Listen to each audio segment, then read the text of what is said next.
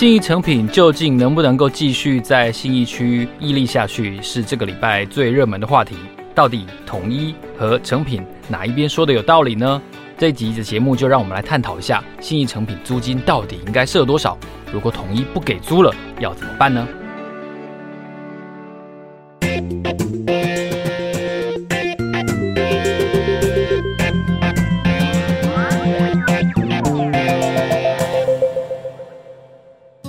嗨，你好吗？我是老周，欢迎收听老周的 Money Talk。在这里，我们聊聊钱和财富。我们刚才片头我稍微调换了一下，希望给大家一个全新的感觉。其实信义成品这个话题呢，我认为从六月八号的一则公开资讯观测站的重大讯息，大家稍微解读一下就能够理解哦。统一在作为一个房东，他的顾虑，然后他的考量可能是什么？然后统一作为一个房东，他的资金的成本，然后他运用。租金的这个底线大概是多少？我今天也会跟大家稍微介绍一下。六月八号的重大讯息到底说了一些什么呢？哦，其实关键很简单，就是统一跟其他的统一国际大楼的这个拥有者哦，这个所有权人可以说是互相交易了一下这个十分。土地十分呢，牵涉到的是百分之二十二点九八六一哦，大概是两成多一点。那交易双方是什么呢？一边是统一嘛，哈，那另外一边是环泥建设开发，还有坤庆国际开发这两家公司。那面积的精确的数字呢，大概是地下停车位大概九百四十一点八平，那商场建物的部分呢，大概是三千一百七十七平哦，总价大概是五十八点九六亿元。哦，就是说统一把坤庆开发哦，然后环泥建设开发的手上的商场的面积买下来了。好，然后这个估价师的出的金额呢，认为的金额大概都是在五十九亿左右，所以是差不多的。那另外一边呢，统一呢，它也处分掉了统一国际大楼楼上的办公楼层跟三十个停车位给这两家公司。那也就是说，统一买进的是商场这个部分的面积哦，建物，然后统一卖掉的呢是楼上办公楼层，也就是二十二楼、二十四楼跟二十五楼，然后另外还有 B 六跟 B 七的三十个停车位，也就是说，他拿楼上的办公楼层去交易商场的部分。那想当然尔呢，这个是增加了统一在。统一国际大楼里面商场建物部分的持分，这也为未来呢这个成品新一店的续约的问题呢埋下了一个伏笔。当然了，统一现在是对相关的讯息都没有回应哦。但是我们可以稍微推敲一下，刚才我提到的一个数字，百分之二十二点九八六一的这样子的持分，那换算市价，你看哦，百分之二十二点九八六一，然后它的这个总共的金额大概是五十九亿点多。那换算起来呢，整栋这个统一国际大楼的市价哦，大概是多少？我们可以精算一下，大概是两百五十六。点五三亿元，两百五十六点五三亿元。那信义成品呢？现在每年缴的租金大概是四亿四千万。你会觉得哇，好扯哦，每年四亿四千万呢，对不对？但是我们来看一下这个租金的回报率大概是多少，除以它的市价，刚才我提到的二五六点五三亿的话，现在每年的租金相当于统一的租金回报率大概只有百分之一点七一五，一点七一五。好，那假设。依照信义成品提出的这个承担的范围，大概是喊到四点八亿一年。就以四点八亿来算的话，一年的租金投报率大概是百分之一点八七，哦，一点八七一了，超过一点点，都还不到百分之二。好，那这样子的数字，不管一点七一五或者是百分之一点八七一，到底是不是一个合理的信义区超级商场的回报率呢？哦，然后我就请教了一下我的好朋友哦，人称地产业界最美发言人的徐嘉欣。徐嘉欣就说呢，他说其实如果说是店面租金的话，基本上是专指一楼的租金，它不含地下，也不含二楼以上。那可是成品新义店的这个样态比较特别，是因为它的这个楼上有好几层，同时它还有地下的营业的部分，所以它有同时兼具楼上、地下室跟一楼，所以这个。店的经营形态呢，不能算是精确上来说的店面，应该比较像是商场商办的混合体。那这样子的情况之下，一个混合体的情况之下，我们应该要怎么衡量一个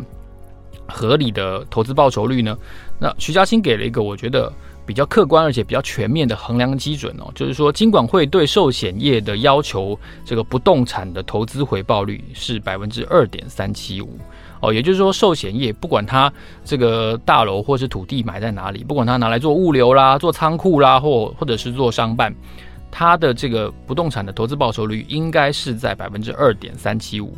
以上。好那这样子看起来的话，二点三七五是一个比较合理。虽然说统一大楼租给成品，它不是金管会管辖的业务，但是拿寿险业的投资报酬率的这个 benchmark 来衡量统一跟成品这个租约的话呢，我觉得是有它的客观的公正性。因为毕竟寿险业通常也不会只买一层嘛，哦，或者说是买一栋里面的好几层，慢慢的把它凑成十分，凑成一整栋大楼来计算。所以二点三七五，我认为是一个相对合理客观的。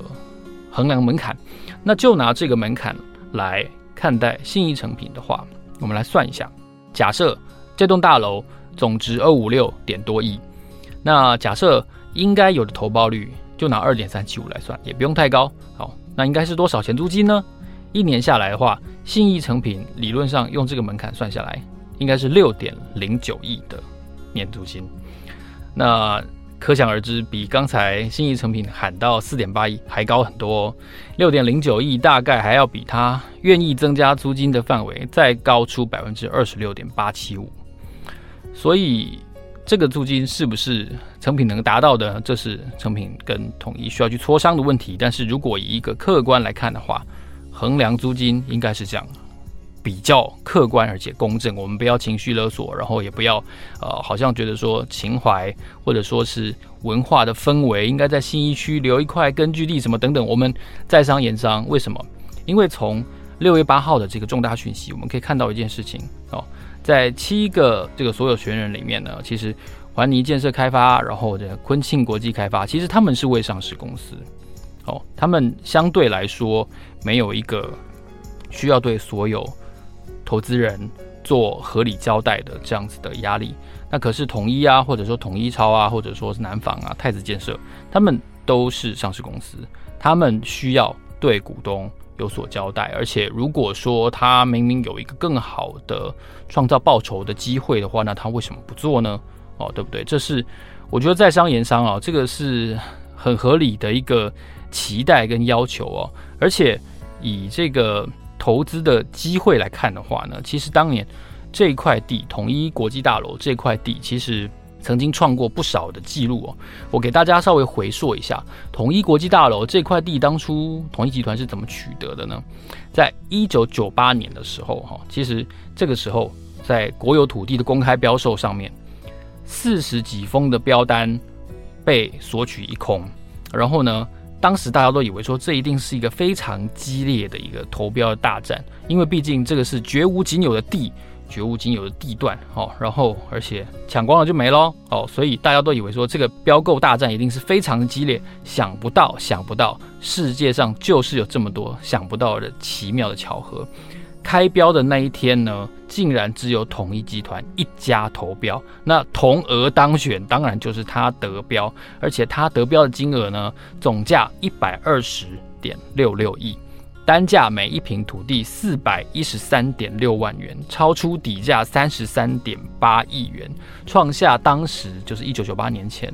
国有土地标售以来单价最高的记录，总价最高的记录都是这一块地哦。然后呢，这块地的这个地王的记录呢，保持了长达十年之久，直到二零零八年，国泰建设才以总价十一亿标下了台北杭州北路跟善导四站旁边的土地，才打破了这个记录。那当时其实江湖上有传言，就是说当时统一集团的总裁高清愿呢，以前在台北办公的时候呢，是在忠孝东路另外一边的三联办公大楼。然后三联办公大楼看过去呢，哇，这块地就非常的理想，因为忠孝东路、基隆路口，哇，车水马龙。然后远方的信义区呢，正在如火如荼的建设百货商圈，所以这块地哦，这个据说高总裁当初看的时候是非常的喜欢，所以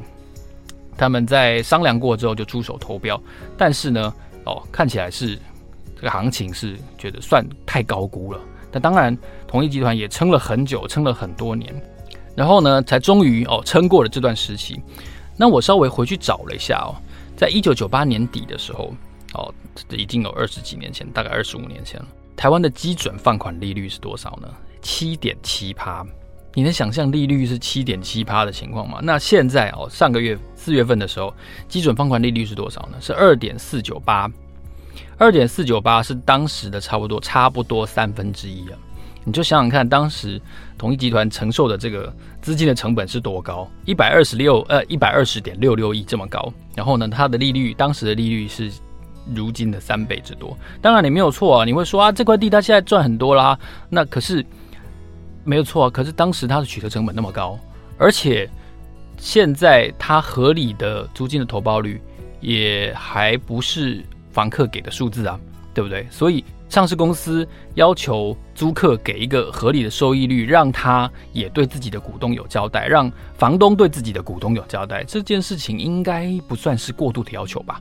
好，我们讲完了这个六月八号的重大讯息，一个讯息看懂信义成品的租金的争议跟相关讨论了之后呢，我们来回头看一下成品应该要怎么做呢？好，这是第二个重点。成品的调整营运期其实很明显的从二零二零年就开始了。我给大家回顾一下，二零二零年呢，成品一共关了八家店，哦，分别是台北的敦南、哦士林，然后呢实践，然后台东，然后高雄的高一，哦台北还有一家捷运店，然后台南的安平店。跟中国大陆的深圳店一共八家店，那八家店其实对成品来说是是一个相当程度的规模的收缩嘛，哈。那所以当时董事长吴敏杰就说呢，二零一六到二零二零呢是成品的体质的调整期，在大中国大陆呢算是利空出尽了，所以全通路接下来呢会进入业绩的快速成长期，然后用力关店跟全通路的上线呢其实是。有来由的，就过去其实成品在积极扩充的同时，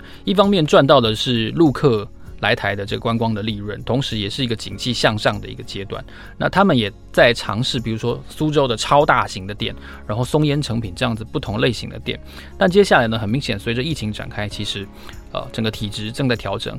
吴敏姐就说呢，中国大陆的方式，当时他他们认为就是不出装潢，然后呢跟这个业主洽谈，然后采取短开办，就是筹备期尽量短的方式去去经营。那虽然说有一些政治上的因素，比如说香港店当初陈设的这些书籍曾曾经被引起争议啊，好，但是他们现在。在看待的这个书店经营的方式呢，或者说是整个商场经营的方式，还是用一个品牌授权，尽量去轻资产。而且当时有提到，在马来西亚诚品也准备要开店，而且当时是说时间点最快大概是在二零二二年。但是当然，随着疫情还是有一些不确定性，所以我们目前到为止还没有看到相关的消息。但是以往的旧的营运模式在疫情底下，他们认为呢，已经经过了检讨。然后呢，要迎接新的常态。那他刚才提到，吴敏杰提到所谓叫全通路的意思，就是从以往的实体通路，然后到内容的网站，加上成品的 APP，然后客服哦等等，然后加上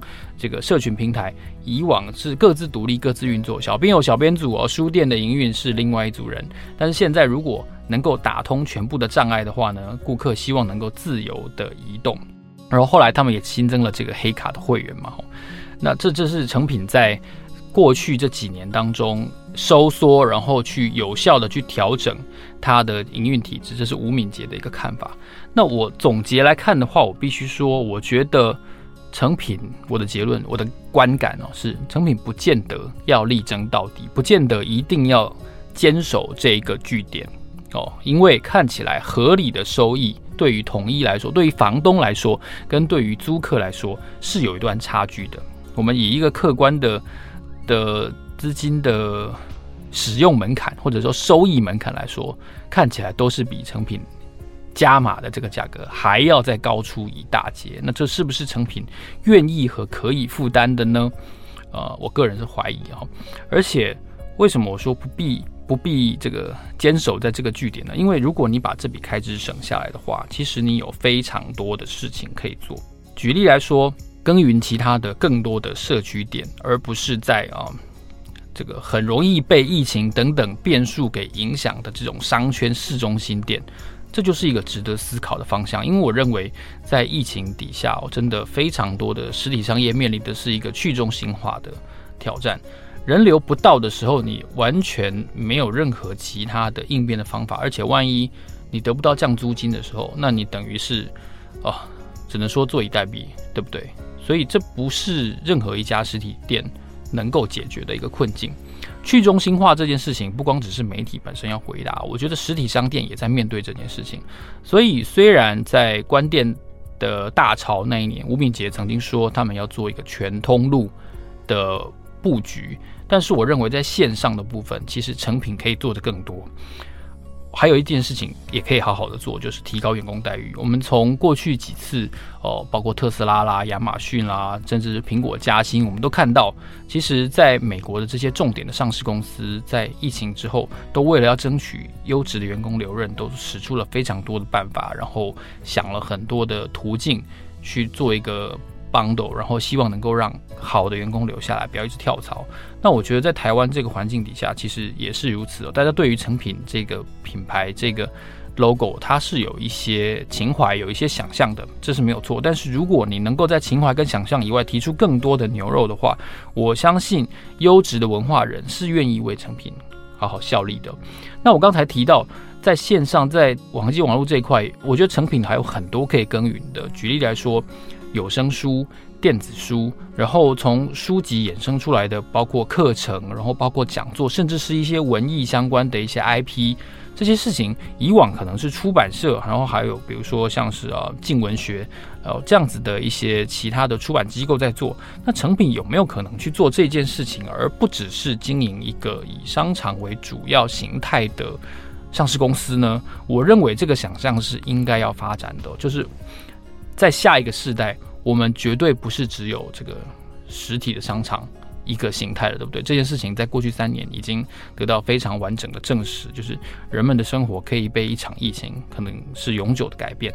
那这样子的情况下，我们也都知道，这个实体书的出版碰到了很大的困境。那当出版社、出版机构在不断的思考，包括像是 IP 的授权啊，包括像是影剧作品的改编啊，然后呢，课程的设计跟衍生，这些都是从实体书长出来的新的应用。成品有没有办法在发展所谓的线上全通路的同时，也能够在这一些嗯新的商业价值的可能性里面找到一些自己生存的机会？我觉得成品应该要思考这件事情。你每年四亿多的租金，如果你省下来的话，你另外去找一个地方做二十四小时的书店，然后同时你拨一部分钱去投资未来，我觉得这个想象，这个资金是值得尝试的。因为大家对于实体的想象可能已经到了极限了。可是我说实话，就是这是我个人观感，然后可能已经到极限了。而且对于市中心的大型的商场，可能已经到极限了。下一个世代的人不见得会像我们一样，像我这种中年大叔一样，还会去逛一逛商场，然后还会看 Top Gun Two。那我觉得真的真的，大家要思考一下，就成品，它作为一个所谓的文化的象征，它一定要用一个商场的形式来表现吗？其实不一定，对不对？那我们何不哦跟着这个出版，跟着实体书的转型，我们也来做一些转型呢？我会做这样子的大胆的想象哦，不是没有道理，因为我去看了一下。成品的股价，老实说，我觉得成品的股价实在是表现不能说是很好，因为它这几年呢，哦，配息配的很明显是比较少了。它去年配零点八四嘛，哈，然后二零二零年配的是四点二，然后二零一九年配的是六点八，然后前面几年都配七块，所以其实它是一个逐年减少的情况。从二零二一年开始，就很明显的这个现金股利就减少了。那你有没有考虑库藏股呢？我说实话，我们我们当我们在力争这个一个一个店的一个店的生存与否的时候，或者说一个店的存续与否的时候，我们有没有考虑过回馈股东呢？我觉得库藏股是一个一个非常好的回馈股东的方法。那如果你觉得这个这个公司作为一个上市公司，它的地位、它的价值、它文化背后的意涵是非常有价的话，那有没有可能我们实施库藏股呢？因为，当然，我想，呃，顾客是值得被照顾的，但是投资人当然也是值得被照顾的啊，对不对？这也是一个另外值得思考的方向，就是一笔钱四亿多，它有很好的利用方式，它有很好想象跟投资未来尝试可能性的方法。哦，这是我给成品新一店这个事件，我稍微计算了之后，我给成品方面的一个小小的建议。如果你喜欢这集节目的话呢，欢迎你在 Apple Podcast 给我们按五颗星，或者是在 First Story 的 APP 留下你对老周节目的看法。我希望呢，我们的节目能够给大家更多在财经新闻背后的一些想象。那也期待你告诉我你想要听到什么样的节目，或者是谁的访谈。好，老周的 Money Talk，让我们下期见，谢谢，拜拜。